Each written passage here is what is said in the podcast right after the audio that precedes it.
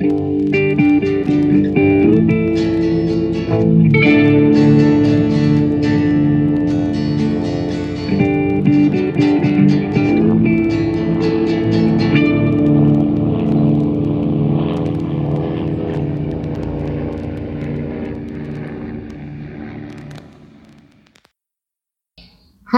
und herzlich willkommen zu einer weiteren Folge Mesh unter Messer. Diesmal die Folge 23 der zweiten Staffel der Raider von der Post bzw. Mailcall. Und zu dieser Folge begrüße ich nicht nur mich selbst, sondern auch den Sven, den Arnim und den Flo. Und ich begrüße natürlich auch euch, liebe Hörerschaft. Es ist schön, dass ihr wieder da seid. Ja, worum geht es denn in der heutigen Folge? Reuter bringt die Post und alle reißen sie ihm aus den Fingern. Und wir beschäftigen uns eigentlich die ganze Folge über damit, wer nun was in seinem kleinen Päckchen vorfindet. Das sind mal positive Überraschungen, das sind mal negative Überraschungen. Und das sind Überraschungen, die erst positiv wirken und dann zu einem Desaster werden. Ja. Wollen wir im Detail durchgehen? Ja, gerne. Du meinst, wir sollen uns äh, hier nackig machen äh, über die Handlung? ja, ge geniale Eröffnungsszene, wo äh, Raider den Postsack bringt und dann irgendwie Mailcall ruft und dann, ja, äh, steht er plötzlich in Unterwäsche da. Das hat, hat mich doch sehr gefreut. Ich meine, das ist so eine alberne Slapstick-Einlage, wie die bei Mesh ja immer wieder mal vorkommt, aber ja, die hat mein Humorzentrum ziemlich mittig getroffen. Auf jeden Fall, auf jeden Fall. Nein, und äh, da merkst du halt auch vor allem, ich meine, klar, das ist eine Slapstick-Einlage, aber auf der anderen Art merkst du halt, dass diese, diese Frontbriefe und so weiter das Einzige ist, was diese Leute seit Monaten mit ihrer Heimat verbindet. Und dass das eben auch gewisse, ja, Ungeduld mit sich bringt, gewisse Sorgen mit sich bringt und so weiter. Und natürlich auch, äh, ja, wie gesagt, es ist halt die, die einzige Verbindung irgendwie in die Heimat. Und ich kann da jeden verstehen, der, dass sie ihn da über den Haufen rennen, mehr oder weniger. Ja, es ist auch vor allem eine, eine schöne, schöne Visualisierung genau davon, dass halt irgendwie diese, diese Post einfach so wichtig ist, dass äh, Raiders Bekleidungszustand keine große Rolle spielt. ja, was finden wir denn in unserer Post? Wir haben einmal Hawkeye, der einen Pullover von seiner Schwester bekommt. Ich glaube, das ist ja tatsächlich auch das erste Mal, dass wir von der Schwester erfahren, ne? Nee, äh, er hat sie schon zweimal erwähnt.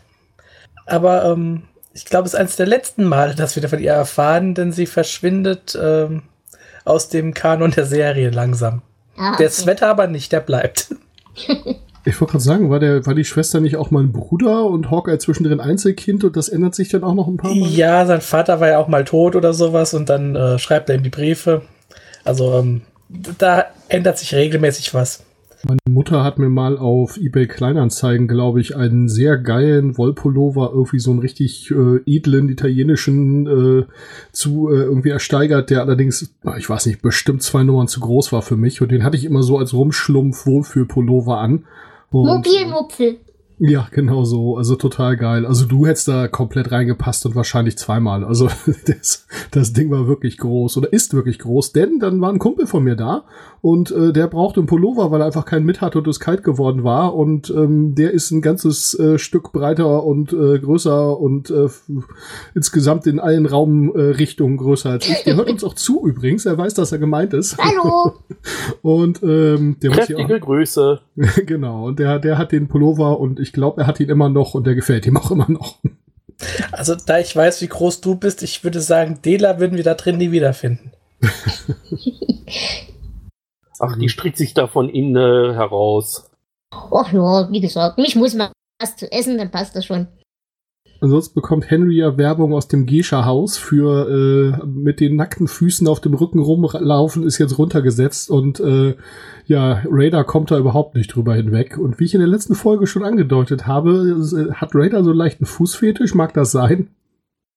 Ja, ich glaube einfach tatsächlich, dass für, für mich ist Raider halt so jung und putzig und klein und knuddelig und Zeug. Und ich glaube, der ist einfach der ist ja schon schockiert von den normalen Vorgängen, sag ich mal. Und ich glaube, ihm, ihm ist das einfach äh, so faszinierend und schockierend zugleich, dass es da noch weitere Ausprägungen zwischendrin gibt. Also weniger die, die Ausprägung an sich, sondern einfach die Tatsache, dass solche Dinge existieren, ist das, was ihn so fasziniert. Ja, oder einfach die Möglichkeit, dass man Menschen dafür bezahlen kann, einen mit nackten Körperteilen zu berühren, egal was das für Körperteile sind. Genau, das ist ja schon wieder das nächste. Vielleicht äh, denkt er auch schon wieder an sein Schuhgeschäft. Wobei, also wenn ich äh, mir mich so angucke und äh, so, so das Bild der typischen Mas Massierenden, da also kann ich mir durchaus vorstellen, dass die dann da durchaus komplettes äh, Körpergewicht braucht, um bei mir irgendwie durch ein paar Muskel äh, und sonstige Schichten durchzukommen. Also äh, so abartig finde ich das nicht. Um Gottes Willen, wie gesagt, ich bin der Letzte, der sowas verurteilt, so ist es nicht. Also, aber wie gesagt, ich glaube halt tatsächlich, das ist bei, bei Raider weniger fußfettig, sondern vielmehr tatsächlich. Unschuld. Oh, das gibt's auch, genau. Das gibt's auch und warum gibt's das nicht hier? Genau, genau das. Und kann ich damit Geld verdienen? Shut up and take my money, genau. Ja, wo wir bei äh, Füßen und Schuhen waren, ähm, Margaret hat sich ja diese in der Tat sehr hübschen Schuhe äh, aus der Heimat bestellt, die Frank so komplett ignoriert, weil er nur ans Geld denken kann. Ja, das ist auch so bitter. Überhaupt, ich finde diesen ganzen Handlungsstrang mit Frank und Hot Lips so genial. Aber ich würde sagen, den, weil das ist ja der, der wichtige Hauptstrang in der Folge, würde ich sagen, gehen wir gleich drauf.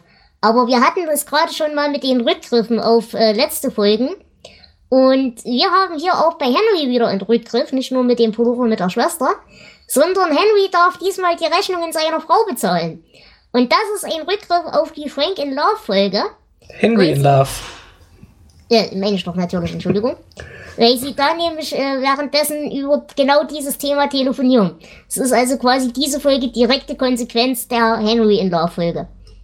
Ist selten, dass wir sowas haben. Ich finde das aber schön. Das ist so ein bisschen wenigstens Continuity da drin. Also, ähm, ja, aber er ist ja doch sehr enttäuscht, dass er wirklich nur diese Schecks und das ganze Zeug bekommt. Er hatte sich so auf Schokolade gefreut. Ja, Genau. sein Kuchen. Ja, und wir von diesem Kuchen schwärmen und dass der ja so dick und trotzdem so leicht wäre und ha, und dies und das und dann macht er das Ding auf und Buchhaltung. Gott, ey. Ja, saftige Rechnungen. Aber ganz ehrlich, so ein Sour Cream Cake ähm, von den USA nach Korea geschickt zur damaligen Zeit. Ich weiß nicht, wie der so in Sachen Haltbarkeit ist. Das ist nur eine Frage der Tatsache, ob es so viel schlimmer als das Army-Fressen ist. Und ich glaube, da fresse ich auch lieber ranzige Sour Cream. Also ich habe ja vor einiger Zeit, ich weiß nicht, ob ihr es auf Twitter verfolgt habt, ein Stück Käsekuchen mitgewaschen. Die genauen Umstände äh, erläutere ich jetzt nicht nochmal. Ich weiß also, wie ranziger äh, Käsekuchen riecht, äh, denn genauso roch mein Lieblingskapu dann hinterher. Und ich kann euch sagen, nee, das wollt ihr nicht. Ansonsten ähm, bleiben wir gleich bei Süßigkeiten und Kuchen, denn Trapper bekommt ja auch Post von zu Hause, denn er kriegt Kekse von seinen Töchtern und verfällt jetzt völlig dem Blues, hat Heimweh und will desertieren. Das äh, zieht sich auch so über die ganze Folge. Schön finde ich eigentlich, wie er so langsam abbaut, wie das erst am Anfang einfach nur ein normales Heimweh ist und desto weiter die Folge so vor sich hin plätschert, desto schlimmer wird das, bis er tatsächlich irgendwann so besoffen ist, dass er wirklich nur noch heim will, dass ihm alles andere scheißegal ist. Ja. Und ich glaube, ich bin nicht sicher, aber ich glaube, wir kriegen hier zum ersten Mal auch die Namen der Töchter, äh, Kathy und Becky. Und ich habe versucht herauszufinden, ähm, ob er in der Serie Trapper John MD diese Töchter immer noch hat, weil da hat er einen Sohn. Ich habe es nicht rausgekriegt. Ich muss sagen, das ist in der Tat so langsam eskaliert, dass ich es gar nicht so richtig mitgekriegt habe. Aber als er dann irgendwie seinen Seesack packt und losrennen möchte und da irgendwie äh, Hawkeye da dann aus dem Weg schubst, da habe ich dann irgendwie so gedacht, so, hä, wieso das denn jetzt plötzlich? Ja, Also- also, mir ging's genauso. Mir, mir passierte das, die Eskalation dann doch zu plötzlich und auch die, die Rück Endeskalation, Deeskalation, dass dann irgendwie, ja, jetzt können wir uns über Frank lustig machen, äh, jetzt bleibe ich doch wieder hier. Hä? Ja, die habe ich auch nicht verstanden, das ist richtig. Aber also äh, den, den, die Progression, die habe ich schon gemerkt, weil man wirklich merkte, wie er im Laufe der Folge immer stiller wurde. Ich meine, er ist ja sowieso, wenn wir ehrlich sind, in der Serie recht am Untergehen. Ich glaube, das ist tatsächlich über zwei Folgen die erste, nein, die zweite Folge, wo ich für Trapper ein bisschen ein Gefühl gekriegt habe. Aber doch, mir ist das schon aufgefallen, dass das so ein leichter, so, ein, so eine, leichte Abwärtskurve ist. Ja, das sehe ich auch so. Und du sagst es ja auch, es ist eine der, der wenigen Folgen, wo Trapper tatsächlich mal nicht nur der Sidekick von Hawkeye ist, sondern wo er so eine eigene Handlungsebene bekommt.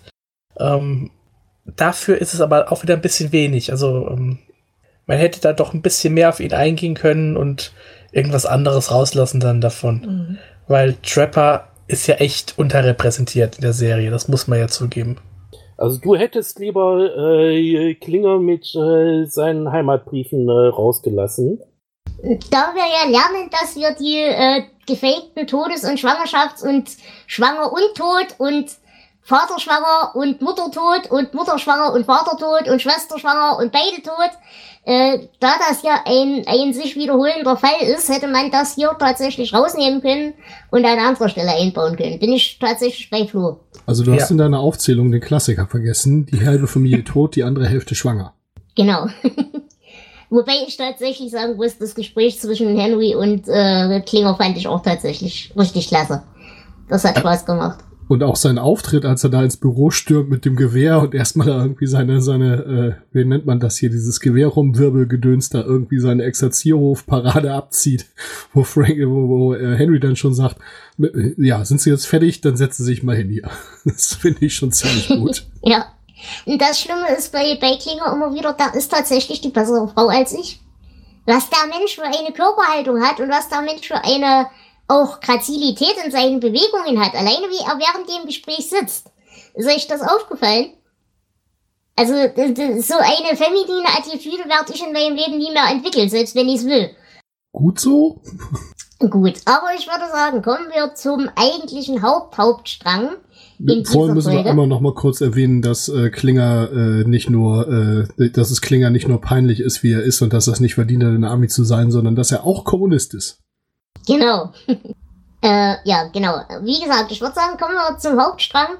Denn äh, Frank findet in seiner, in seiner Briefpost eine Mitteilung von seinem Börsenmakler, dass seine Aktiendepots wohl ganz gut laufen jetzt über den Krieg. Das heißt, ich entnehme dem tatsächlich, dass das irgendwas ist, was auch mit dem Krieg profitiert. Also, was weiß ich, Kriegsgerät halt. Und hm? Kriegsanleihen? Oder kriegst auf jeden Fall irgendwas. Ja, genau. irgendwas, irgendeine Firma, die vom Krieg profitiert, äh, woraufhin Hawkeye ja sagt, ähm, also ich habe von meinen Gestapo-Aktien nichts mehr bekommen. Ja, da war auch gut, ja.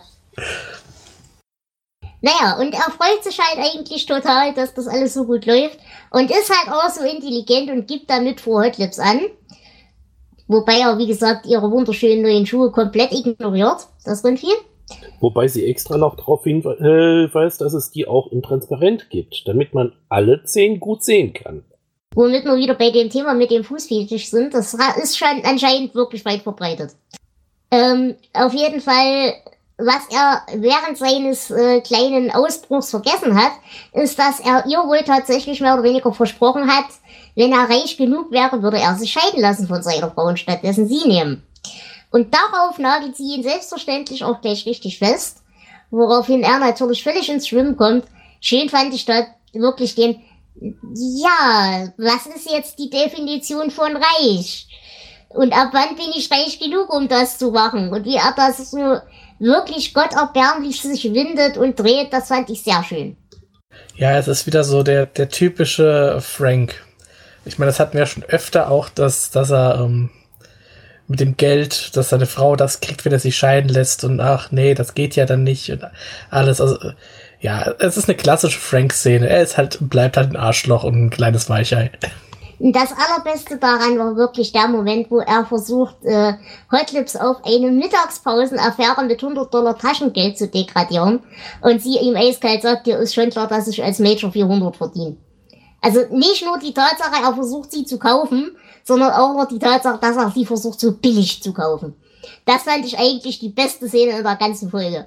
Ja, wobei diese ganze Fixierung von den beiden auf Kohle äh, und die ja nun wirklich fast auch an der Stelle sexuelle Natur halt, ja, wo sie da dann irgendwie tanzen und dann irgendwie so mit diesen Millionen Küssen, das war schon so, uh, so hallo, was, was stimmt nicht mit euch, verdammt nochmal.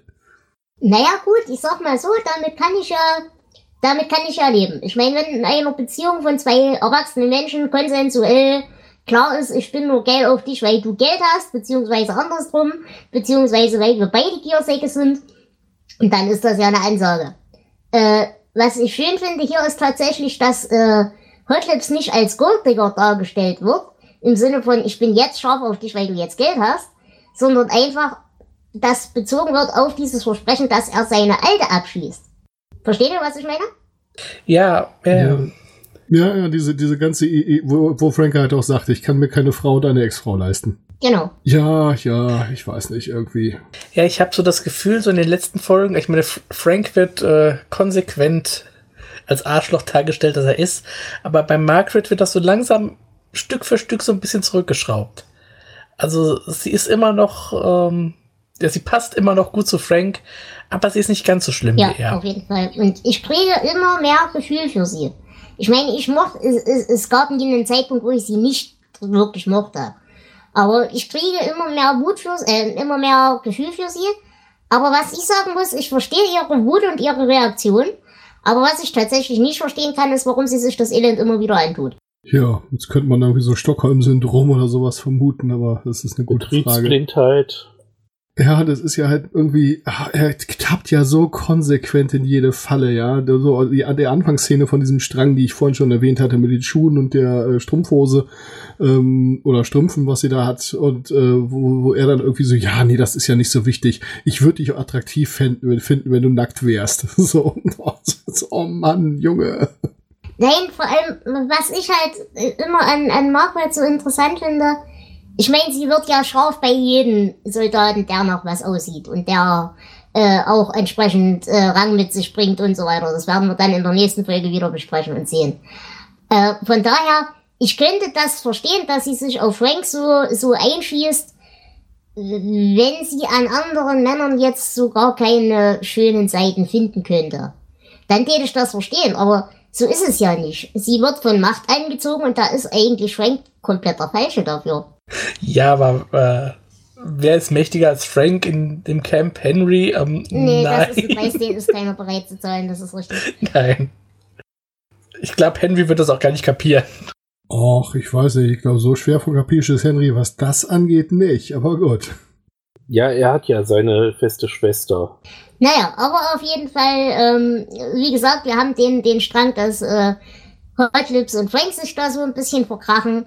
Aber das Beste ist ja, weil eben äh, Hawkeye und Trapper die ganzen Geschäfte so unmoralisch finden, wollen sie Frank eins auswischen und beschließen jetzt, sie äh, fälschen einen, ja, einen Brief mit einem angeblichen Aktientipp, der aber so gar nicht existiert. Und sorgen natürlich dafür, dass äh, Frank den auch mitbekommt und entsprechend drauf reinfällt, alle seine Aktien verkauft und anstattdessen in dieses, in dieses Ding investieren soll und will und so weiter und so fort. Jetzt finde ich das ganz gut. Einerseits wird er daran gehindert, weil eben hier mit Zeitverschiebung und so weiter und so fort. Aber andererseits wird halt auch tatsächlich gesagt, wirklich Schaden kann ihm nicht entstehen, weil es eben diese andere Akte gar nicht, äh, Aktie gar nicht gibt. Das heißt, er kann sich jetzt nicht böse in den Ruin stürzen. Aber Ja, nur blamieren. Genau, aber das war tatsächlich diese Auflösung, dass es diese Aktie gar nicht gibt. Die kommt wirklich am Ende der Folge. Und ich muss ganz ehrlich sagen, ich fand bis zu dieser Auflösung den Streich doch ein bisschen sehr böse. Ich meine, wenn du dir vorstellst, es wäre jetzt eine existierende Aktie und die bringen ihn dazu, sein komplettes Vermögen da rein zu investieren, das wäre schon ganz schön hart gewesen. Ja. Es hätte auch irgendwie nicht so richtig gepasst. Ich meine, sie spielen immer Streiche, das ist ja Hauptbestandteil der Serie. Aber ähm, wirklich seine Existenz zu ruinieren, Und vor allem auch die seiner Familie, das kommt ja noch dazu. ja, genau. Das hätte, äh, nee, das hätte einfach zu den Figuren auch nicht gepasst. Nee, aber deswegen kam ja diese Auflösung ein kleines bisschen zu spät, weil bis dahin habe ich mir die ganze Zeit gedacht, oh Leute, das ist ein bisschen sehr grenzwertig. Ja, so war es aber gleichzeitig irgendwie ziemlich sinnlos. Ich meine, sein Aktienhändler wird sich irgendwie gewundert haben, so, hä, was will der von mir? Die gibt's doch gar nicht. Und sie wird sich irgendwie gedacht haben, naja gut, der hat sich irgendwie vertippt oder vertan oder was, aber also eigentlich ist das halt komplett sinnlos, oder? Wobei, äh, also das mit den Zeitzonen, das fand ich ziemlich witzig. Also ich meine, Zeitzonen verwirren mich auch, aber wenn Raider die erklärt, hilft's kein bisschen. Das, das, das Lustige daran war, ich hatte dieses Gefühl, dass Raider ja in die ganze Sache so mehr oder weniger eingeweiht war. Und dass Raider tatsächlich eigentlich dafür gedacht war, äh, äh, äh, Frank ein bisschen davon abzuhalten, das zu machen. Aber diesen Gedanken hatte ich halt, weil ich davon ausgegangen bin zu dem Zeitpunkt, dass es diese Aktie wirklich gibt. Dass wir ihn also nur in diesem Spannungsfeld halten von, ich habe eine gute Investition, die ich machen will, aber ich kann sie momentan nicht machen und oh je, oh das Angebot ist bald weg und so weiter. Versteht ihr, was ich meine?